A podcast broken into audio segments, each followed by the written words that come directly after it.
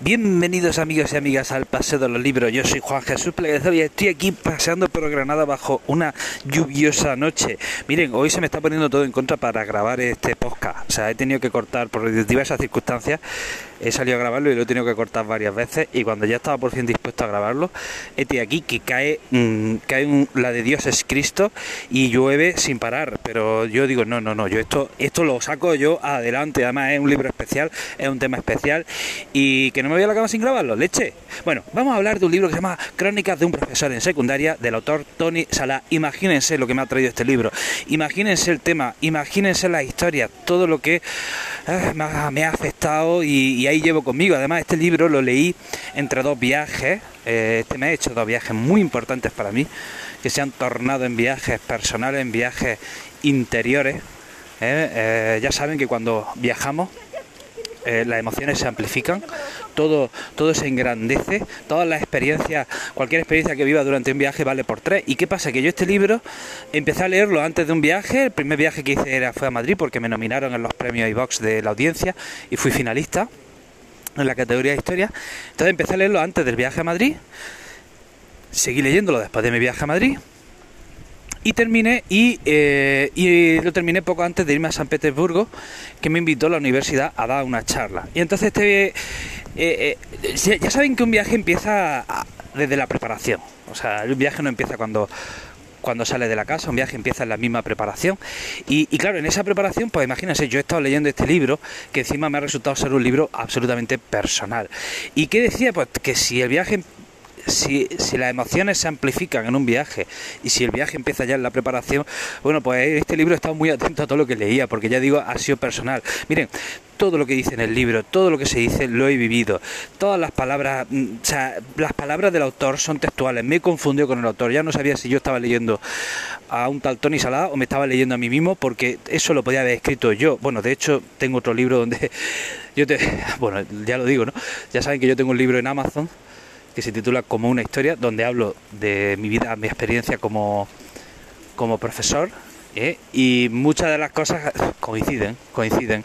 Y yo no sabía decir si leía a Tony Salón, me estaba leyendo a mí, porque las experiencias, bueno, pues me, resultan muy, muy, muy, muy familiares. El libro ha resultado ser un espejo. ¿eh? Las palabras, ya digo, eh, parecen sacar de mi memoria, de mi mente. Em, voy a mirar la chuleta, que ya la tengo mojada. Oh, no, oh my god, no sé si me voy a enterar de lo que he puesto yo en mi chuleta. Eh, ¿Qué más, qué más, qué más? Decía, bueno, pues que es un libro muy honesto, un libro escrito con el corazón, o sea, el autor se desnuda, el autor lo cuenta absolutamente todo. Em, y bueno, pues cuenta su experiencia durante un año como profesor. Y en esa experiencia, bueno, pues va contando anécdotas que, como ya digo, cualquier profesor ha vivido. Por ejemplo, eh, cuenta como una compañera tiene que lidiar con un alumno absolutamente conflictivo y violento y que no sabe qué hacer con ese alumno. Cuenta una experiencia, por ejemplo, que un día estaba en su departamento y en la clase contigua empieza a escuchar gritos, ¿eh? empieza a escuchar a la profesora desesperada porque la clase pues, está absolutamente descontrolada y él no sabe qué hacer. Porque no debe intervenir, un profesor nunca debe intervenir a, en la clase de otro profesor a poner orden porque desautoriza a ese profesor. Eso no se debe hacer y bueno, pues el autor por supuesto no, no lo hace, pero va contando cómo, bueno, pues en esa clase había un alumno absolutamente violento y conflictivo y reflexiona, y reflexiona y lo que dice el autor, pues lo digo yo o ya, o repito, ya no sé si esto lo digo yo o lo dice el autor, pero es muy complicado cuando nos encontramos con alumnos conflictivos. Esto no suele pasar. Eh, no suele pasar, pero pasa. Poco, pero pasa.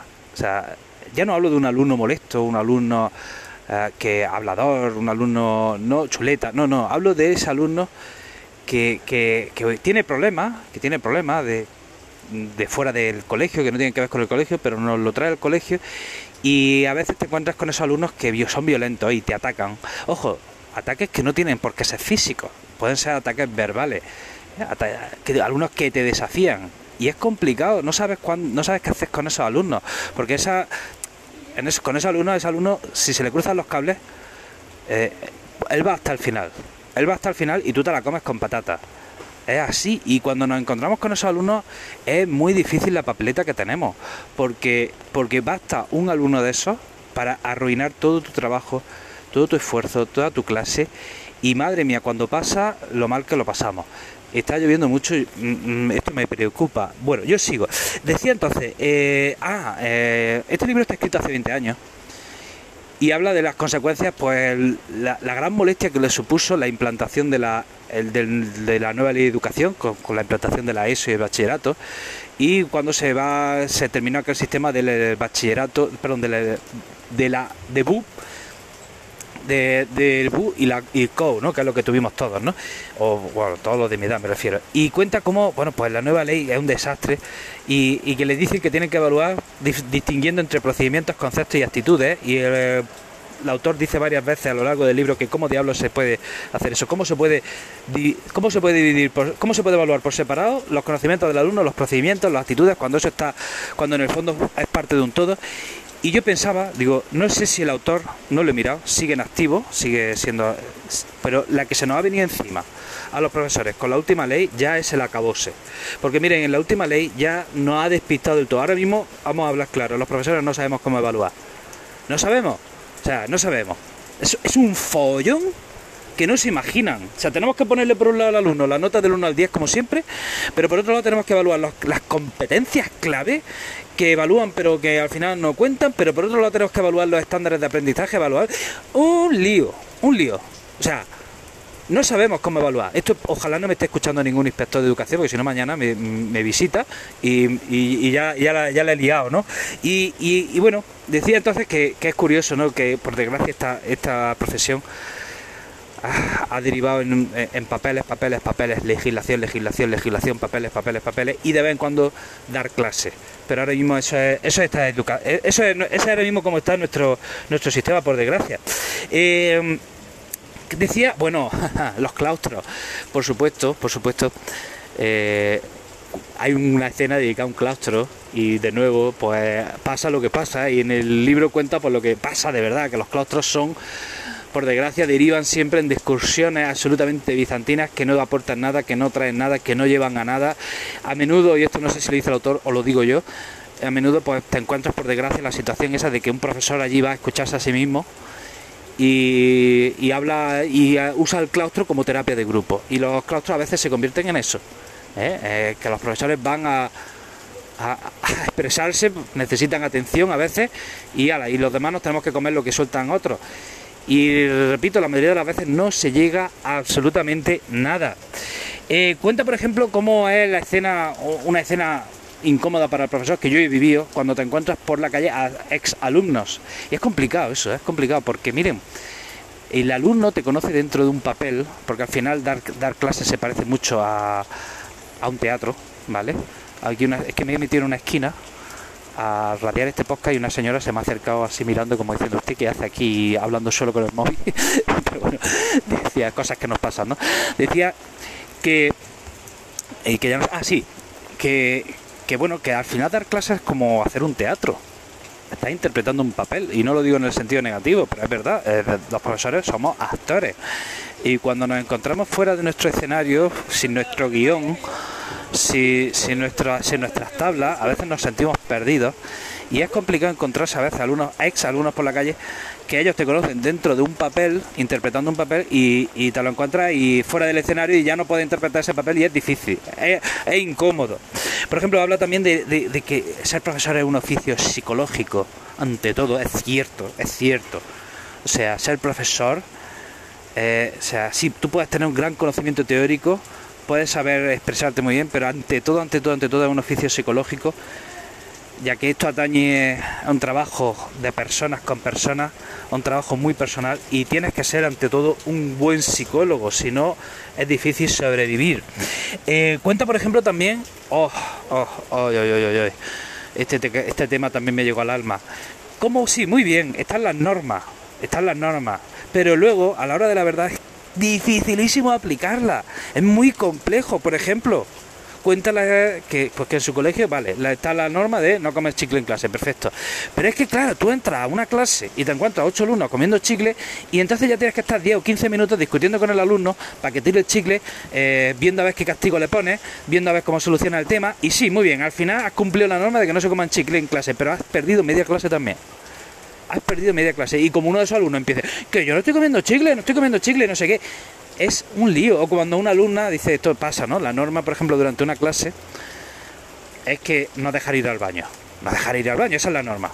Porque si dejas ir al baño, si un alumno te dice, profe, ¿puedo ir al baño? Ya sabes lo que pasa. Que a continuación toda la clase te deja, eh, te pide ir al baño. Y si has dejado uno, tienes que dejar toda la clase. Y al final no das clase. Pero a ustedes estarán preguntando, ¿y si es grave? Efectivamente. eso nos encontramos con ese dilema. ¿Te llega el alumno? ¿Puede ir al baño? No. Respuesta del alumno es que es urgente. ¿Qué dices? ¿Qué le dices? Le tienes que decir que no, porque si le dices que sí, de nuevo los otros 19, los otros 29 alumnos que tienen clase te dirán que ellos también tienen una urgencia. Entonces tienes que decir otra vez que no. Y al final solo dices que sí cuando ve al alumno que se está retorciendo ¿eh? y que lo está pasando mal, entonces ya es cuando dices, venga, ve al baño.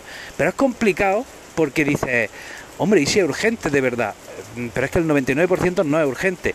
Y bueno, pues entonces déjale ahí y no vayas a ser que sí, pero es que entonces no das clase. Y es complicado cuando te encuentras esto mm, puede parecer anecdótico, pero les prometo que, no, que les prometo que este dilema lo vivimos a diario, a diario, es decir, que sí, que sí, que la norma, la norma y la ley está muy bien. Y ya por no hablar de los móviles, ¿qué hacemos como diablos? Hacemos para que el alumno no use móviles en clase.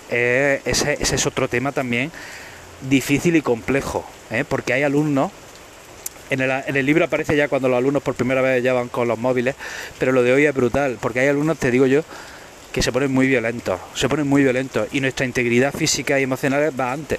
Entonces, ¿cómo haces para que el alumno no use el móvil o quitarle el alumno si, eh, o quitarle el móvil al alumno si, si se llega al caso? Aparte de que quitarle el móvil al alumno, chicos, le estás quitando el móvil, le estás quitando un móvil de 900 euros, eh, que es otra responsabilidad que tú llevas. En fin, eh, es complejo, es complejo, que sí, que la ley está muy bien, pero luego a la hora de aplicarlas no es, tan fácil como a veces se pinta.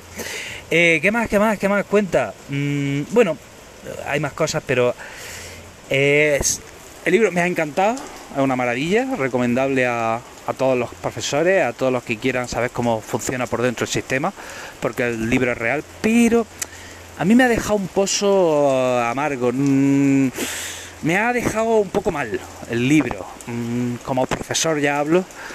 No estoy totalmente de acuerdo con muchas de las cosas que dice o con la visión general, porque al final describe una escena o describe un panorama que sí que existe, pero que para mí no deja de ser una cara más de la realidad. Es decir, hay muchos alumnos desmotivados hay muchos grupos desmotivados, hay muchos alumnos conflictivos, pero si a la vez que existe eso, también existen grupos de alumnos muy motivados, grupos de alumnos muy preparados, grupos de alumnos que son absolutamente encantadores. ¿eh? O sea, lo que cuenta en el libro es real, pero hay otra cara también que también existe y que también es real. Porque efectivamente yo he estado en muchos tipos de institutos y he estado ya con muchos tipos de grupos y sí, los grupos que, que se describen en ese libro yo lo he vivido lo he vivido. Y en los casos yo lo he vivido todos, y peores.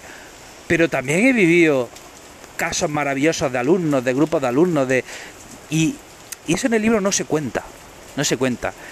Y claro, y esto me lleva a esa reflexión final que yo he, he, hablado mucho, he escrito mucho en mi blog, en mis otros podcasts, he reflexionado sobre qué diablos pasa, por qué ¿Por qué cuando somos, por qué los profesores parece que van camino de la desmotivación todos? Parece que no se libra a nadie. Bueno, algún caso he conocido, ¿no? Algún caso he conocido de profesores mayores que mantienen la sonrisa, la esperanza y la alegría hasta una semana antes de jubilarse. Eso he, conocido casos de eso.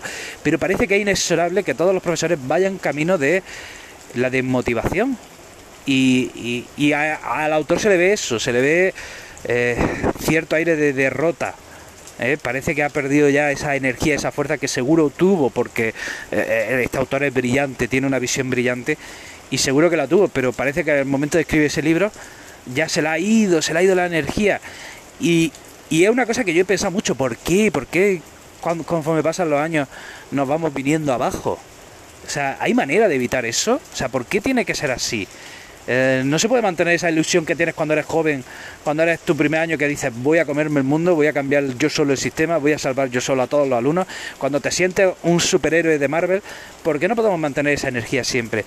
Y bueno, mm, no tengo, bueno, respuesta, la respuesta no la tengo, no, no tengo la respuesta, no, no sé cuál es ni cuál es el problema ni cuál es la solución.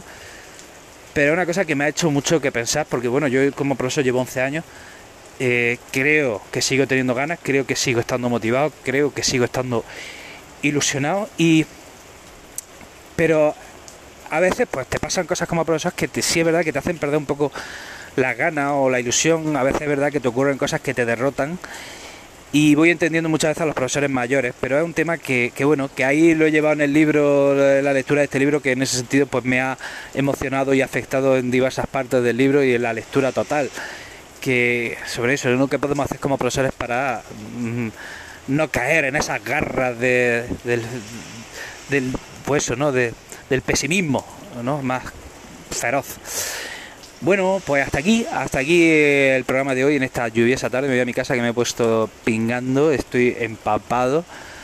Y, pero bueno, he sacado el lo he grabado, que es lo que quería, no me quedaba tranquilo y, y, ya está. Y bueno, que os paséis por mi podcast de historia con el móvil. Historia con el móvil, ¿vale? Pásate por ahí si te gusta escuchar las buenas historias, acabas de llegar. Y ya está, que te mando un abrazo enorme y que te veo en el próximo episodio. Chao.